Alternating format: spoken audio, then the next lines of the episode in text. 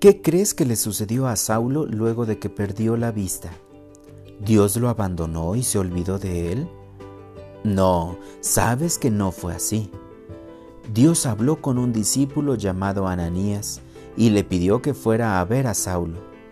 Ananías tenía miedo de ir porque había oído lo malvado que Saulo había sido con los cristianos y temía que lo pusiera en prisión. Pero hizo lo que se le pidió y fue a donde estaba Saulo en Damasco.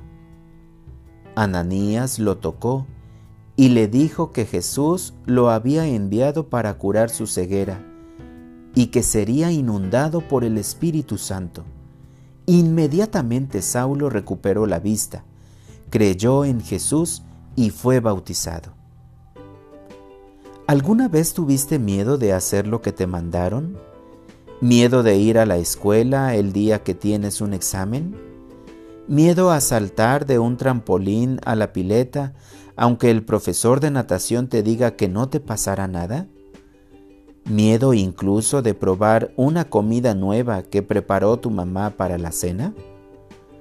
Bueno, es inteligente tener miedo de algo que es peligroso como tomar drogas, conducir un auto a toda velocidad o tirarte en la parte profunda de una pileta cuando no sabes nadar.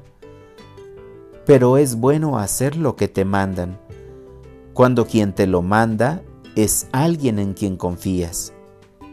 Ananías confió en Dios e hizo lo que le pedía. Decídete hoy a ser como Ananías, a hacer lo que te piden cuando te dicen que hagas algo bueno. Lee Hechos de los Apóstoles 9 del 10 al 19.